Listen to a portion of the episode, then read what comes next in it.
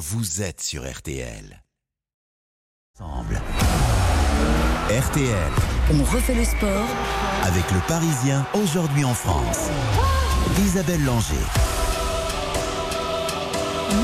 À toutes et à tous. Les champions olympiques, effectivement, sont à l'honneur ce soir. Ne manquez pas les confidences de Clément Noël. Le champion olympique de slalom nous parlera notamment des dégâts du réchauffement climatique sur les glaciers en Europe. Dans quelques minutes, nous serons en ligne avec la championne olympique de handball et gardienne de l'équipe de France, Cléopâtre Darleux, qui s'apprête à rejoindre les Bleus pour préparer les championnats d'Europe. En fin d'émission, nous retrouverons le duo en or du patinage artistique français, Gabriela Papadakis et Guillaume Cizeron. Et puis nous ferons également un détour par le vélodrome de Saint-Quentin en Yvelines qui accueillait ce week-end les mondiaux de paracyclisme sur piste. Nous ferons le bilan avec la championne Marie Patouillet. Mais pour débuter, faisons le point sur la 12e journée de Ligue 1 de football. Bonsoir Quentin Vasselin. Bonsoir Isabelle, bonsoir à toutes et à tous. Nice et Nantes se neutralisent. Un nul miraculeux, un partout entre Nice et Nantes. Les Aiglons égalisent à la dernière minute sur un penalty plus que litigieux transformé par Nicolas Pépé à la 97e minute. Alban Lafont, le gardien nantais, a même pris un carton rouge pour contestation. Plus tôt dans l'après-midi, Rennes a pris la quatrième place à l'OM. Victoire de Buzyn des Rennais à Angers grâce à un penalty de Lovro Mayer à la dernière minute de jeu également. Rennes ce soir est quatrième, Angers est lui bon dernier du classement. À 20h45, Lille. Ah non, il y a encore des résultats. Oui, il y en a d'autres, il y en a d'autres. Euh, Il y a Lorient qui ne reprend pas sa deuxième place, match nul des Merlus de partout sur la pelouse de 3. Lorient reste sur le podium. Victoire 3 buts à 1 de Brest à Clermont. Le premier succès des Bretons depuis le mois d'août. Reims s'impose aussi pour la première fois depuis le mois d'août. Victoire sur le fil de buts à 1 contre Auxerre. Enfin, match nul spectaculaire au stadium entre Toulouse et Strasbourg. Deux buts partout. À 20h45, Lille reçoit Monaco et c'est bien évidemment à suivre dans RTL Foot à partir de 20h avec Eric Silvestro, Xavier Domer, Johan Rioux et Baptiste Durieux. L'actualité sportive, c'est aussi de l'auto et de la moto. Le moment de retrouver notre spécialiste des sports mécaniques. Bonsoir Frédéric Veil. Bonsoir Isabelle. En moto tout d'abord, Fred. L'Italien Bagnaia a remporté le Grand Prix de Malaisie et s'ouvre maintenant une voie royale vers le titre de champion du monde. Oui, oui, parce qu'avec cette nouvelle victoire, hein, sa septième cette saison, eh bien Pecco Bagnaia relègue désormais Fabio Quartararo à 23 points au classement, 258 pour le pilote Ducati, 235 pour le Français, qui a limité les dégâts en Malaisie, parce que Bagnaia, lui, a fait la course quasi parfaite. Il était parti en neuvième position, il a réalisé un départ canon, il s'est vite placé en tête de la course à la faveur de la chute de Jorge Martin. À l'issue des 20 tours, eh bien, il s'est imposé devant Enea Bastianini et Fabio Quartararo, le Niçois renouant avec le podium, hein, deux mois après sa deuxième place en Autriche le 21 août dernier. Superbe course de Fabio, qui avait tout de même un droit fracturé. On l'écoute au micro de Canal+. J'ai tout essayé, mais dans les deux lignes droites, je perdais beaucoup trop. Je pense que c'est une des courses où j'ai le mieux, piloté. L'objectif, c'était d'essayer de, repousser le, titre de, de. C'est pratiquement impossible de, le faire, mais voilà, rien n'est impossible et on y croit jusqu'à la fin. Alors on y croit jusqu'à la fin. Le titre mondial se jouera donc le 6 novembre prochain au Grand Prix de Valence. Mathématiquement, Fabio a encore une chance infime de conserver son titre. Pour ça, il faudra qu'il l'emporte et que Pecco Bagnaia termine au-delà de la 15e place. Autrement dit, compte tenu de la forme actuelle de l'Italien, ça paraît peu probable. Mais Fabio bah, jouera le coup à fond. Quant à Pecco Bagnaia, eh bien, s'il décroche la couronne mondiale, ce sera le premier Italien titré depuis Valentino Rossi en 2009. Ah, mon idole. Mmh. Fred, il y a quand même un vrai écart hein, quand on regarde les stats. C'est 7 victoires cette année pour l'Italien, seulement 3 pour Quartararo. Il y a un problème de machine, il y a un problème avec la Yamaha de Fabio Quartararo. Oui, bah, il s'est effondré au fil, de la saison, mais euh, en fait, ce qui s'explique, c'est qu'en début de saison, il arrive à compenser le manque de puissance et de vitesse de sa Yamaha par son talent, et puis aussi parce que les Ducati pas encore à 100%, mais dès lors que la marque italienne a trouvé les bons réglages et que Bayaya, lui, est devenu plus régulier, eh bien là, il n'y avait plus match. La Ducati, elle est 10 à 20 km heure plus rapide que la Yamaha. C'est là où la différence s'est faite. En Formule 1, Frédéric, il n'y a plus de suspense hein, depuis le sacre de Verstappen. Ce soir, il y a quand même un grand prix à Austin, au Texas. Exactement, oui, oui Max Verstappen, on sait déjà champion du monde. Pour lui maintenant, bah, il s'agit d'aller battre le record de 13 victoires sur une saison, hein, record qu'il peut égaler ce soir et ainsi rejoindre les Allemands Michael Schumacher et Sébastien Vettel qui avaient réalisé cette performance respectivement en 2004 et 2013. Et comme il est de ce rendez-vous euh, texan, il restera encore trois courses à disputer au Mexique, au Brésil et à Abu Dhabi. Eh bien, Super Max pourrait bien dépasser ses illustres aînés. Merci beaucoup Frédéric Veil. À bientôt. Bonne soirée, Quentin. Il y avait aussi ce matin l'ouverture de la saison de ski avec le slalom géant de Zolden. Oui, Marco Odermatt marque déjà son territoire. Le Suisse a remporté ce premier géant de la saison à Zolden en Autriche et se pose déjà comme le grand favori au Globe de Cristal qu'il a déjà remporté l'année dernière. Le meilleur français de cette course, c'est Thibaut Favreau. Victor Muffagendé 11e. Mathieu Feff termine à une décevante 24e place. Pas beaucoup mieux pour Alexis Pinturo, seulement 20e. Il lui reste beaucoup de travail avant de redevenir performant. Résultat nous montre qu'il y a beaucoup de travail. Quoi. Après, je trouve dans l'approche, la manière dont je me sens, etc., il y a, du, y a du, beaucoup de positif. Faut qu'on rattrape, il faut qu'on raccroche le wagon et on, est, on espère que Zoldan, du coup, euh, nous permette justement de, vu que c'est pas mal en amont, nous permettre derrière de pouvoir euh, bah, construire certaines choses et, et reprendre le wagon en cours de route le gros golf de cristal qu'il a décroché euh, déjà dans sa carrière est très très loin pour Alexis Pinturo. Et c'est la première fois d'ailleurs de sa carrière qu'il ne se classe pas dans les cinq premiers à Zolden en neuf saisons, je crois. Sébastien Ogier a lui brillé au rallye de Catalogne. Le Français octuple champion du monde WRC a remporté ce rallye, l'un des six qu'il a fait seulement cette année. Ogier devance, euh, comme d'habitude finalement, la, Toyota du Belge Thierry Neuville et Calais Rovenpera qui est lui le nouveau champion du monde 2022 et toujours en rallye, mais cette fois c'est du rallye raid. Il s'est imposé, c'est Sébastien Loeb, un autre illustre ancien euh, pour la première fois de sa carrière dans, dans cette discipline ce dimanche en Andalousie. En tennis, l'homme en forme du moment est canadien. Félix Auger Aliassim remporte le titre à Anvers, victoire contre l'américain Sébastien Corda 6-3, 6-4. Une semaine après son sacre à Florence, Félix Auger Aliassim euh, marque encore de précieux points au classement ATP et se rapproche du Masters de fin de saison. Il faudra également le surveiller lors du Masters de Paris-Bercy que vous suivrez pour RTL, Isabelle Langer, qui débute dans une semaine. Et un petit mot aussi à Stockholm, Holger Rouneux, euh, il s'impose en, finale deux fois 6-4 contre Stéphano Tsitsipas. C'est également un match que vous avez vu à Roland Garros. Souvenez-vous, ce petit Danois mm. de 19 ans avait été la révélation du dernier tournoi euh, sur terre battue. Et il est entraîné aujourd'hui par Patrick Mouratoglou, l'ex-coach de Serena Williams. Allez maintenant, direction la Slovénie, retrouver Cléopâtre Darleux, la gardienne des Bleus du Hand, mais aussi de Brest. Une interview enregistrée en fin d'après-midi alors qu'elle était dans le bus pour rentrer en France après la défaite malheureusement des Bretonnes en Ligue des Champions. RTL. On refait le sport. Bonsoir Cléopâtre Darleux.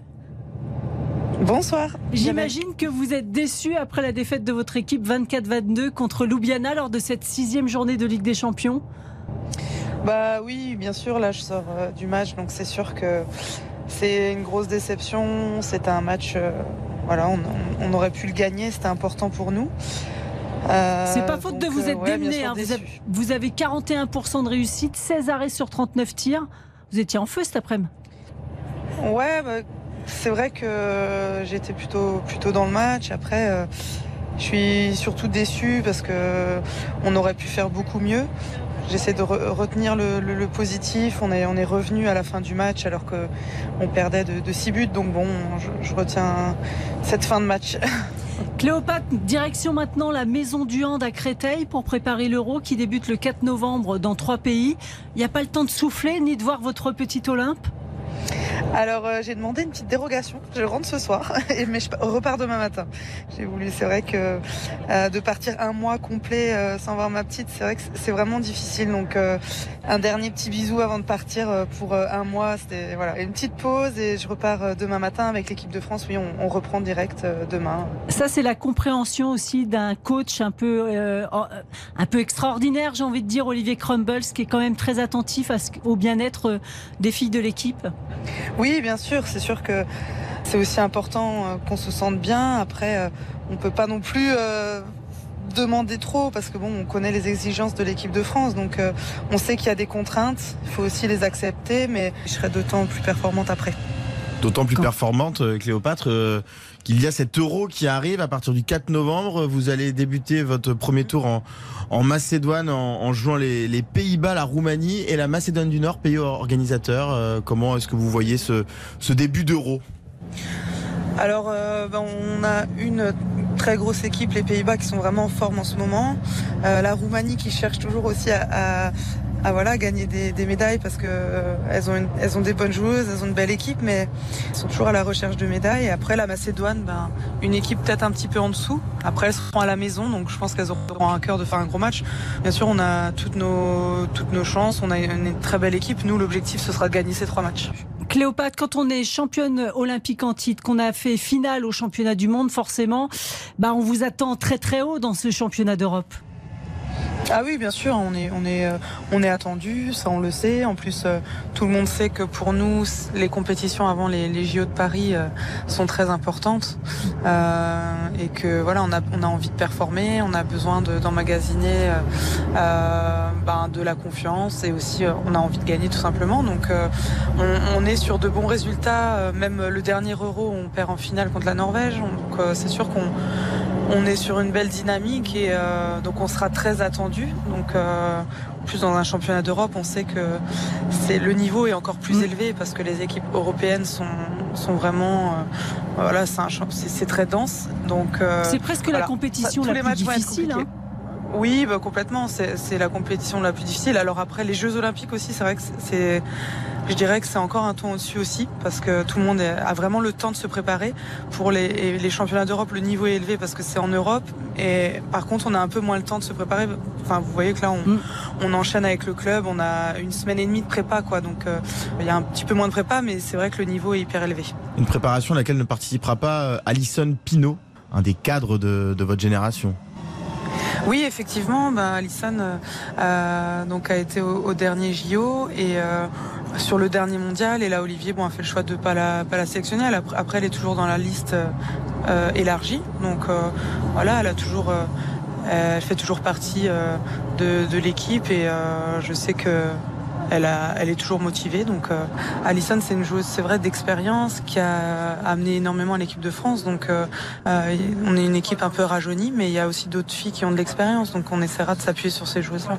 Cléopâtre Darle, vous publiez un livre, Vivre selon ses valeurs. Vous y racontez votre vie, vos débuts dans le hand, mais aussi votre maternité, puis vos passions, le jardinage, la déco, la rando, des idées recettes, un cahier d'exercice aussi de yoga notamment, plein de bonnes adresses.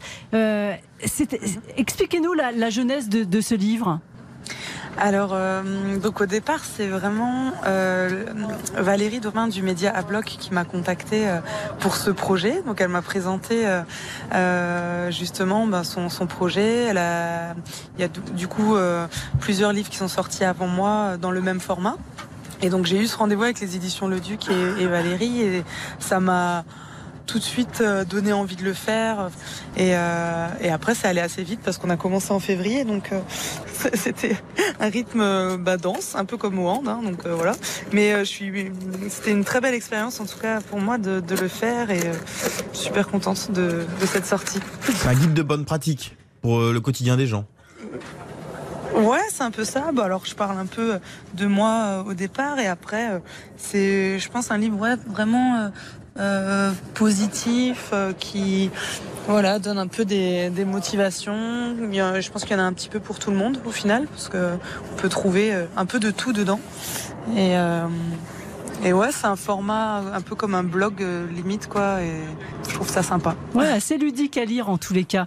Vivre selon ses valeurs comme Cléopâtre d'Arleux aux éditions Le Duc, c'est sorti depuis quelques jours. N'hésitez pas à aller chez tous les bons libraires, vous le trouverez. Merci Cléopâtre d'Arleux. Euh, bon courage pour la préparation de l'Euro. On va vous suivre. Ramenez-nous une médaille. Ok, super. Bah, merci beaucoup. Bah oui, à fond. On est à fond. Et puis en attendant, profitez quand même d'Olympe ce soir ça vaut le coup. Ça va donner du boost pour les prochaines semaines. C'est clair, ça va me booster. Exactement. Je vous remercie. Bonne soirée. Merci beaucoup. Bonne soirée. Merci. Au revoir. Vous écoutez RTL, il est 19h27 à suivre l'interview de Clément Noël, le champion olympique de slalom avec lequel nous parlerons notamment des dégâts du réchauffement climatique. Et, juste après la pub, nous retrouverons la championne de paracyclisme, Marie Patouillet. À tout de suite. RTL. On refait le sport avec le Parisien aujourd'hui en France. Isabelle Manger sur RTL. On refait le sport jusqu'à 20h. Avec le Parisien aujourd'hui en France. Si vous voulez, savoir quel est the place to be en ce moment, ben c'est le Vélodrome de Saint-Quentin en Yvelines. La semaine dernière, nous recevions dans l'émission notamment Mathilde Gros après les mondiaux de cyclisme sur piste. Et eh bien ce soir, nous accueillons une autre championne de la discipline, mais en paracyclisme. Bonsoir Marie Patouillet. Bonsoir. Vous terminez ces championnats du monde avec trois médailles, deux d'argent, une de bronze. Il manque un petit peu l'or, mais c'est un joli bilan de saison pour vous. Hein.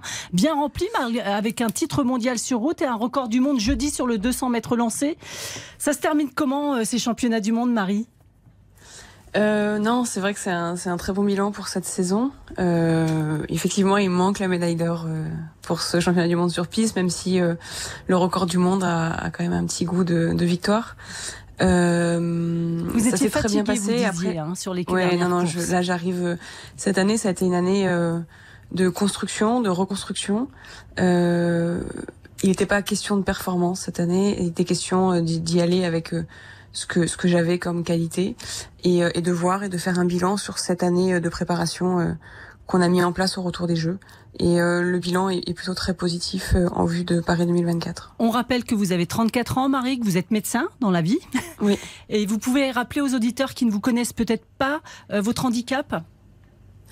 Euh, oui, je, peux en dire quelques mots. Euh, non, je, suis, euh, j'ai une malformation du pied et de la jambe gauche euh, qui entraîne une perte de puissance entre mes deux jambes. Donc c'est là-dessus, c'est là, sur la perte de puissance que, que se joue vraiment le, le, vrai problème par rapport à un athlète valide?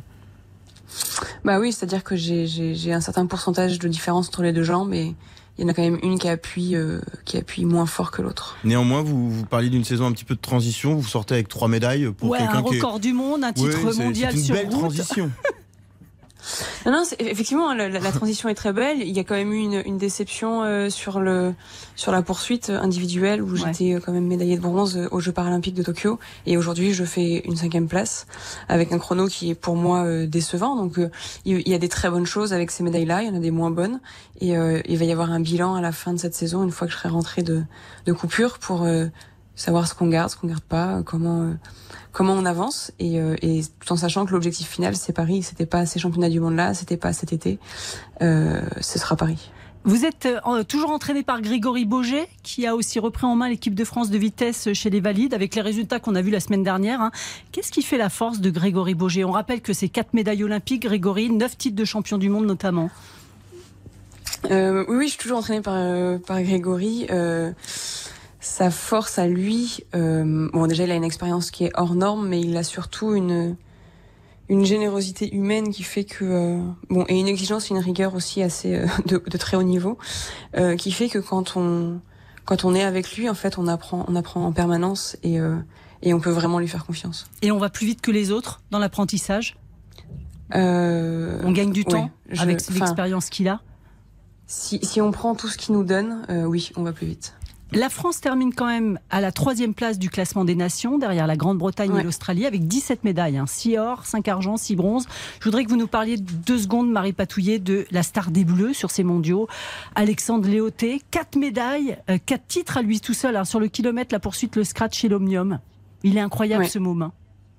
Ah oui, non, c'est sûr qu'il est au tout début de sa carrière et, que ce soit sur route euh, ou sur piste, il fait des choses euh, extraordinaires et je suppose qu'il a, il n'a pas fini de, de, bah, nous épater. Et de, ouais. Je, non, c'est un, un phénomène. Quatre médailles d'or, donc quatre Marseillaises. Comment, la semaine dernière, on a, on a quitté le vélodrome de 50 ans en Yvelines en feu euh, pendant les Marseillaises. Comment vous l'avez senti, ce public, par rapport à, à cette compétition que vous avez vécue? Et est-ce qu'il est prêt à, à pousser les athlètes euh, de l'équipe de France lors des Jeux paralympiques de 2024 bah, Je pense qu'on est au début du processus de médiatisation des, des Jeux paralympiques de Paris, c'est-à-dire que, bah, on va être honnête, le Vélodrome n'était pas non plus plein à craquer, mais il y avait quand même des gens qui sont venus, il y a eu des écoles qui sont venues et, euh, et ils étaient présents, ils nous ont encouragés et ça on l'a bien senti sur le sur le bord de piste. Euh, et je pense que c'est ces personnes-là qui vont rentrer à la maison, en parler à d'autres personnes. Et puis petit à petit, on, on, aura de plus en plus de monde. Et j'espère qu'à Paris, le Vélodrome, il sera aussi rempli que, que pour euh, une, une épreuve olympique. Vous sentez le regard justement du public changer et vous considérez euh, naturellement, euh, comme ça doit être le cas, comme des sportifs à, à, à, temps, plein, quoi. Enfin, voilà. Oui, oui, on sent vraiment que petit à petit, le regard des gens change, qui, en tout cas, qui nous regardent comme des athlètes de haut niveau, qui sont là pour faire une performance, et moins, enfin, au même titre que les athlètes olympiques, en fait. On nous parle moins du, du, du handicap, on nous parle moins de, on est, on est plus vraiment dans la performance et on nous respecte en tant qu'athlète euh, de haut niveau. La cérémonie d'ouverture, Marie Patouillet, les organisateurs des Jeux paralympiques l'ont présentée cette semaine. Ce sera place de la Concorde. Ça vous fait déjà rêver? Ça vous met des étoiles dans les yeux? Bien sûr que ça fait rêver, ça va être un, une nouvelle occasion et, et quelle occasion euh, de, de, pouvoir euh, parler du milieu paralympique, du sport paralympique, de ces Jeux de Paris qui vont débuter euh, le, le, lendemain en fait. Et, euh, et ça va rayonner dans la France entière et voire même dans le monde entier. Et, euh, et, je suppose que ça nous apportera encore plus de, de soutien pendant nos épreuves. Ce, des gens supplémentaires vont regarder, allumer le poste de télé pour regarder euh, la diffusion en direct de certaines épreuves, voire même se déplacer sur les sites.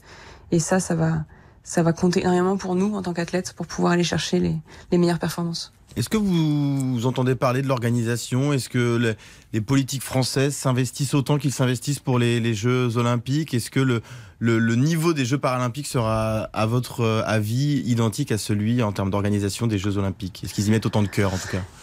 Euh, C'est un peu compliqué de répondre précisément à la question, parce qu'en tant qu'athlète euh, qui prépare les Jeux, bah, on est plutôt focus sur notre, sur notre planification et sur notre préparation, sachant qu'on a un an de moins quand même pour préparer...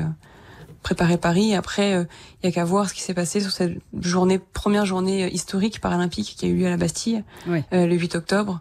Été une très grande réussite. Euh, on a vu beaucoup d'athlètes paralympiques euh, venir. Moi-même, j'y étais alors que mes championnats du monde euh, débutaient une semaine après.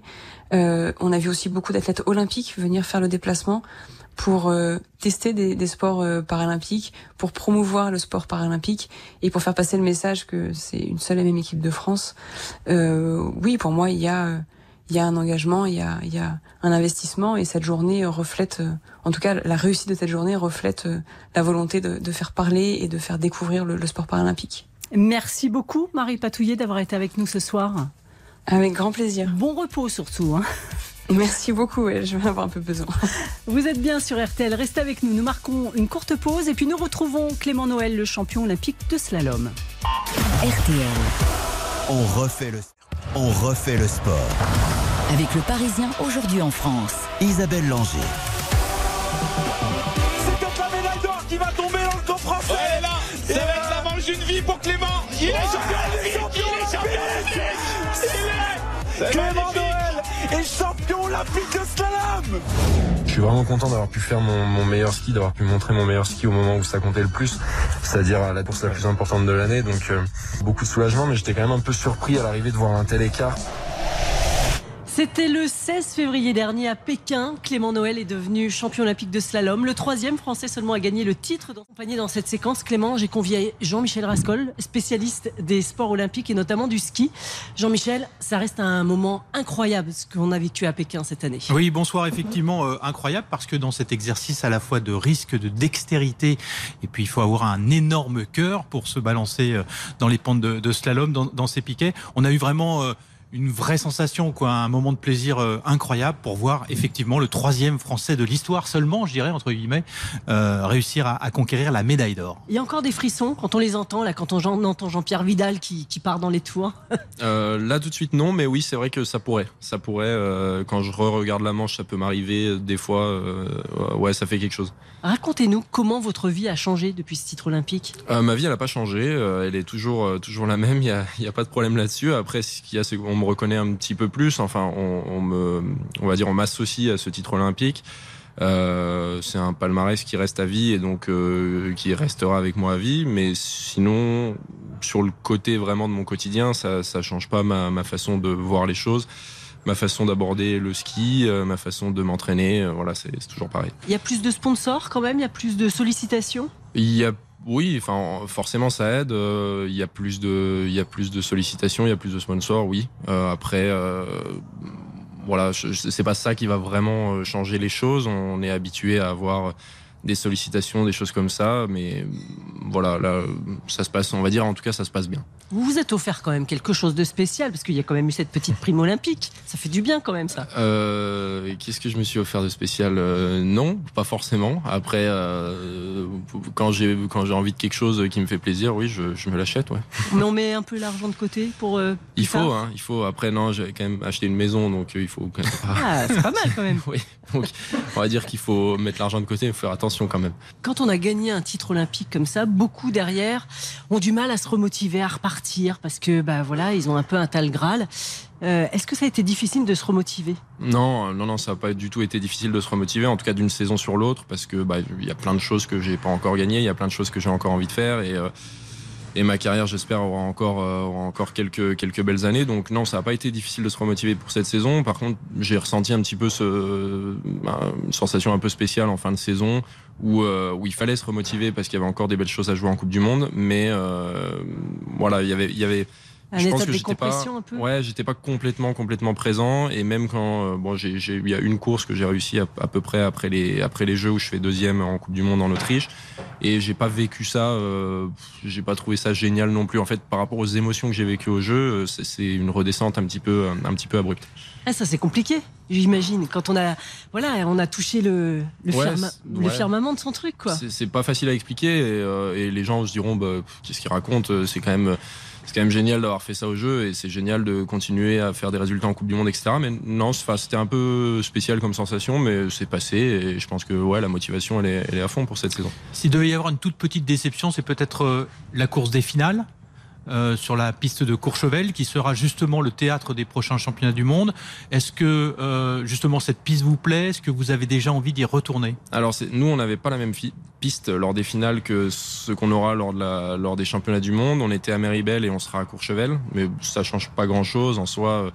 La piste de Courchevel, je me suis entraîné. On passe du roc de fer au Prat, c'est ça Voilà, c'est ça sur la piste de l'éclipse. Euh, je me suis entraîné une fois dessus. La piste est plutôt sympa, elle est plutôt belle. Elle sera surtout belle pour le public parce qu'ils pourront voir euh, la piste de A à Z. Euh, donc on verra, on verra comment ça se passe. Mais oui, ça, ça a été une déception la fin de saison de Coupe du Monde, même le mois de janvier. Enfin, si on regarde la saison de Coupe du Monde par rapport au potentiel que, que je pouvais avoir, euh, il y a plein de choses qui sont à revoir. Mais le ski, c'est pas seulement des choses euh, comptables, ça l'est. Sur le plan comptable, ma saison, elle est, elle est plutôt euh, plutôt mauvaise, mais euh, il y a aussi voilà les émotions vécues, comme on en a déjà parlé, et les jeux, ça, ça surpasse beaucoup de choses. On va se plonger justement dans la saison qui arrive avec euh, le, le point d'or qui seront ces championnats du monde euh, à la maison. Mhm. Ça, ça doit faire plaisir quand on est sportif français. Ouais, bien sûr. Je pense que, bon, enfin, je suis même sûr que ce sera la seule fois de ma carrière où j'aurai des championnats du monde en France. Donc ça, ça place tout de suite l'objectif en, en tête de liste. Ouais. Euh, j'ai envie d'y être, j'ai envie d'y performer. Et ça peut être, ça peut être un grand moment pour le pour le ski français, un beaucoup de projecteurs, et on aura envie.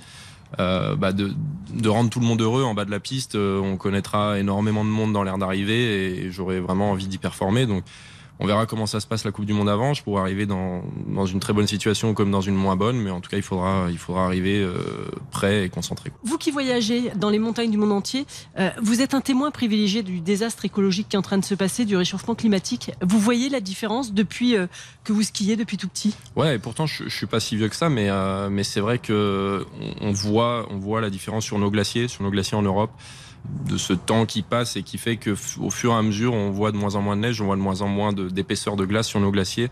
Euh, je suis allé euh, fin août à Tignes. euh, On peut plus s'entraîner, hein. On peut plus s'entraîner à Tignes. Le glacier a vraiment vraiment ramassé. Et en fait, on se remémorait. ouais, il y a une dizaine, douzaine d'années où on pouvait skier à des endroits que maintenant on peut même pas imaginer qu'il y avait des pistes de ski.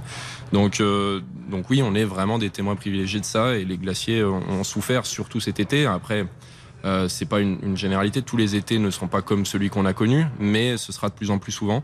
Et, euh, et c'est sûr que c'est inquiétant. Ouais, ça vous inquiète? Vous vous dites, euh, est-ce que dans 50 ans, on pourra encore organiser des Coupes du Monde de ski? Euh, oui, oui, bien sûr, c'est- inquiétant, c'est inquiétant pour l'avenir de notre sport et je pense que il faut que le que les choses évoluent comme toutes les tous les, les- les- tous les sports, tous les métiers évoluent. Et, euh, et nous, on, on a besoin de, de cette neige. Alors, euh, à, à horizon moyen terme, on va dire qu'on pourra toujours skier. Il y a beaucoup de, de solutions. Les stations ont encore un bel avenir devant, devant elles. Mais il faut que dans les années qui viennent, il y ait des changements, que ce soit euh, de la part de, de la FIS qui organise les compétitions, que ce soit de la part euh, des stations de ski, etc. Il faut que tout le monde avance dans le même sens pour que euh, pour que euh, puisse contenir ce réchauffement climatique sous un seuil convenable et, qu'on puisse à horizon après 2050 euh, pouvoir encore euh, pouvoir encore organiser des compétitions de ski. J'ai quand même une question. Les Jeux asiatiques en Arabie Saoudite, les Jeux d'hiver en Arabie Saoudite, ça vous inspire quoi? Bah, moi, je connaissais pas cette compétition. Euh, elle a pris un gros coup de projecteur euh, ces derniers temps, euh, donc un bad buzz comme on dit. Après, euh, un bad buzz, ça reste du buzz, donc au moins ils font parler de cette compétition. Maintenant, euh, ça m'inspire. Bah, comme Vous tout- iriez, vous, skier? En Arabie Saoudite Il y aura peut-être des jeux d'ailleurs Ah hein, ouais. à l'horizon Non, euh, bah, 2032. Alors ça c'est une, ça c'est une question un peu piège, mais je vais continuer sur ma réponse que j'étais en train de dire. Euh, j'ai eu comme tout le monde euh, vraiment de l'étonnement et un peu de, euh, ouais, un peu de, de se dire mais c'est- y a- ça n'a pas de sens de faire une compétition de ski là-bas. C'est pas un pays de ski. Et, et au-delà du côté envi- environnemental, euh, nous on a envie de faire du ski dans des pays qui, qui sont des pays de ski, qui ont des, sont des pays de, de passionnés de ski. Qui ont une euh, histoire. qui ont une histoire du ski. Alors après sur le côté environnemental, c'est sûr que ça paraît extérieurement, je suis pas assez renseigné sur le sujet, mais ça paraît extérieurement une catastrophe. Euh, maintenant, euh, bon, il y a, il y a des montagnes, il y a du froid, il y a de la neige de culture, enfin. Voilà, il y a possibilité de faire des choses, mais d'un point de vue extérieur, on se dit ça n'a vraiment pas de sens, c'est absurde de faire des, des courses comme ça. Après, sur la question, est-ce que vous iriez là-bas euh, si je dis non, ça n'a pas de sens. Les gens vont dire, bah attendez, mais ça n'avait pas beaucoup de sens d'aller faire des Jeux Olympiques à Pékin. Euh, et je peux pas leur donner tort. Donc je, je peux pas dire je n'irai pas. Euh, c'est plus facile de condamner une compétition à laquelle on n'est pas convié que de condamner une compétition sur laquelle on est convié. Donc je l'avais dit de toute façon avant d'aller aux Jeux de Pékin que j'étais pas forcément enchanté d'aller faire des Jeux là-bas. Maintenant, je- moi je fais du ski, c'est mon métier. C'est pour ça que je m'entraîne, c'est pour ça que je vis, et, et donc je je peux pas euh, je peux pas me condamner des choses et, et aller jusqu'à boycotter un événement qui est le plus important de ma carrière. Euh, mais c'est sûr que les instances, en tout cas, je pense que c'est c'est eux qui sont à blâmer, que ce soit que ce soit la FIS, le CIO ou euh, la FIFA pour la Coupe du Monde de foot. Enfin voilà, on parle beaucoup de ça en ce moment. C'est à eux aussi de se poser les bonnes questions et de se dire est-ce qu'on veut faire du business, est-ce qu'on veut développer le, le- la montagne et le ski dans un pays comme l'Arabie Saoudite? Ou est-ce qu'on veut faire des beaux événements avec de la passion, avec des sportifs qui sont euh, contents d'aller euh, sur place, des belles retransmissions, des belles images de neige, de montagne Euh, Voilà, c'est à eux de se poser les questions, mais je pense que la réponse, elle est, elle est assez facile. Vous les enviez, tous ces sportifs qui vont être à Paris 2024 Ouais, ouais, ouais. Je pense que ça va être. euh, C'est beau de, de courir dans son pays. Nous, on aura les championnats du monde, mais bon, par rapport à des Jeux Olympiques comme Paris 2024, c'est petit. Mais c'est vrai que ça peut être, ça peut être vraiment un, un bel événement euh, pour la France, le rayonnement de la France, puis le rayonnement des athlètes français. Ça va être euh, génial. On vous attend sur quoi cette année? Le slalom? Le géant un peu? Euh, bah, le, le slalom en priorité, ça c'est sûr que si vous voulez me voir sur le devant de la scène, en tout cas je l'espère, ce serait plus en slalom. Après, euh, en géant, on va continuer à travailler à l'entraînement. Euh, J'ai pas les points nécessaires pour partir avec un bon dossard en début de saison, donc je vais euh, pour l'instant me contenter du slalom. Et si j'arrive au fur et à mesure de la saison à, à faire un- voilà des bonnes courses, euh, c'est possible de me revoir en géant. En tout cas, j'aimerais bien. Ouais, il y a une envie de un peu plus de polyvalence. Ouais, ouais, faire plus de courses, euh, vivre la saison pleinement, quoi. Parce qu'en slalom, on a une dizaine de courses, c'est pas beaucoup. C'est de l'organisation aussi, hein, parce que c'est pas deux circuits différents, mais c'est du matériel différent, une préparation différente. La préparation, de toute façon, je la fais euh, parce que j'ai pas envie de m'entraîner euh, uniquement en slalom. euh, je m'entraîne aussi sur du géant et euh, on verra pour les pour les courses comment ça comment ça se passe. Mais voilà, oui, c'est de l'organisation en plus, c'est c'est de la fatigue en plus, c'est des déplacements en plus, mais mais ça vaut le coup, je pense. Voilà, le ski est aussi une école de polyvalence, Isabelle. Merci beaucoup Clément Noël, bonne Merci saison. Merci. Et merci surtout à Tristan Bouche pour la réalisation de cette interview. Vous écoutez RTL, il est 19h50. Dans un instant, Gabriela Papadakis et Guillaume Cizeron, le couple en or du patinage artistique français, sera avec nous. RTL. On refait le sport. On refait le sport. Avec le Parisien aujourd'hui en France. Isabelle Langer.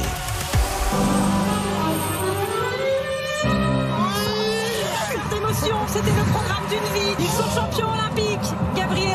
Papadakis et Guillaume Cizeron sont allés chercher leur Graal. Et c'est mérité. Rien n'arrête le couple star du patinage artistique français. Nouveau record et cinquième sacre mondial pour Gabriela Papadakis et Guillaume Cizeron à Montpellier. Je suis une maman heureuse. C'est un rêve qui se réalise. Puisque pour moi, c'est vraiment comme ça qu'on doit patiner. Catherine Papadakis à Montpellier en mars dernier, une maman heureuse pour ce couple en or du patinage artistique français. Bonsoir Gabriela Papadakis et Guillaume Cizeron.